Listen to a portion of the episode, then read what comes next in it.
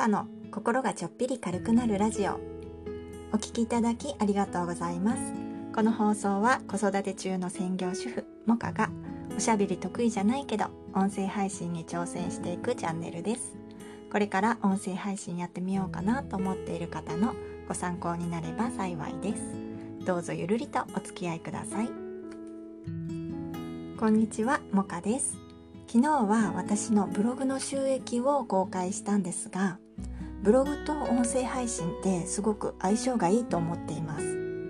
このスタイフの21回目の放送でも音声配信とブログは相性がいいというお話をしていますがやっぱり両方やらないのはねすごくもったいないなという気がしています。それで今日は音声配信とブログの使い分けはどうするのがいいのかということについてお話ししてみようと思います。結論としては人によるということなんですが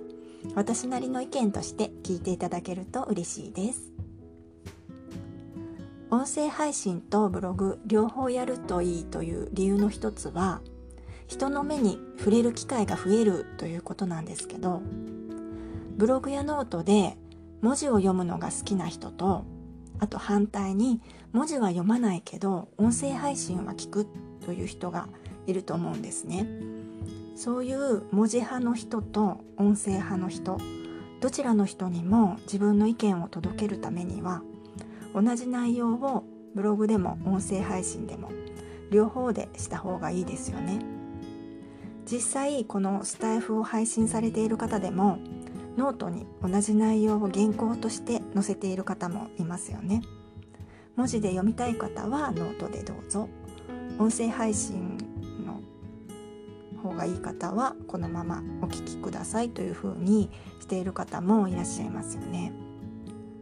このやり方のメリットは一つのコンテンツをいろんなところで使い回せるということなんですけど一方でデメリットもあると思うんです。それはどれか一つのコンテンツしか見られないっていうことなんですね。つまりノートで読んでしまったらもうスタイフでは聞かないしスタイフで聞いたらもうノートは読まなくてもいいやっていう感じですね。まあ両方見てくれる優しい方もいますけど一般的には同じコンテンツを何度も見ることは少ないのかなと思います。なので有名なブロガーさんとかインフルエンサーの方は一つのコンテンツは一つの場所でしか言わないっていう方もいらっしゃいます。つまりブログと音声配信の内容は全く別のものを発信しているということですね。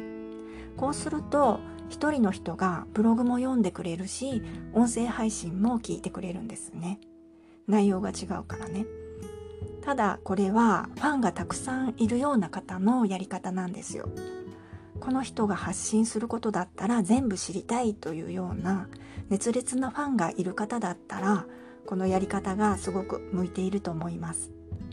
ですが私のように普通の主婦でファンとかいない人はやっぱり同じコンテンツをいろんな場所で発信して誰か一人にでも自分の声が届いたらいいなっていう戦略が合っているのかなと思っています。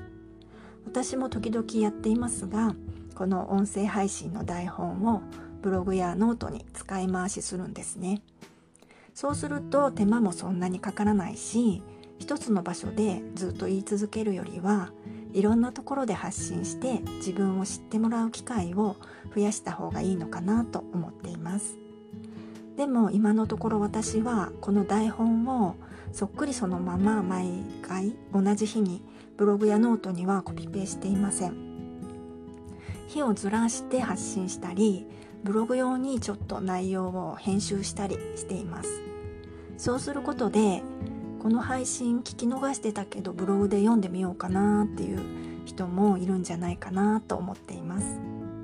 ちょうどいいやり方は人それぞれだと思いますが一応これが今の私のやり方です。どなたかの参考になれば幸いです。今日は音声配信とブログの使い分けはどうするのがいいのかということについてお話ししてみました。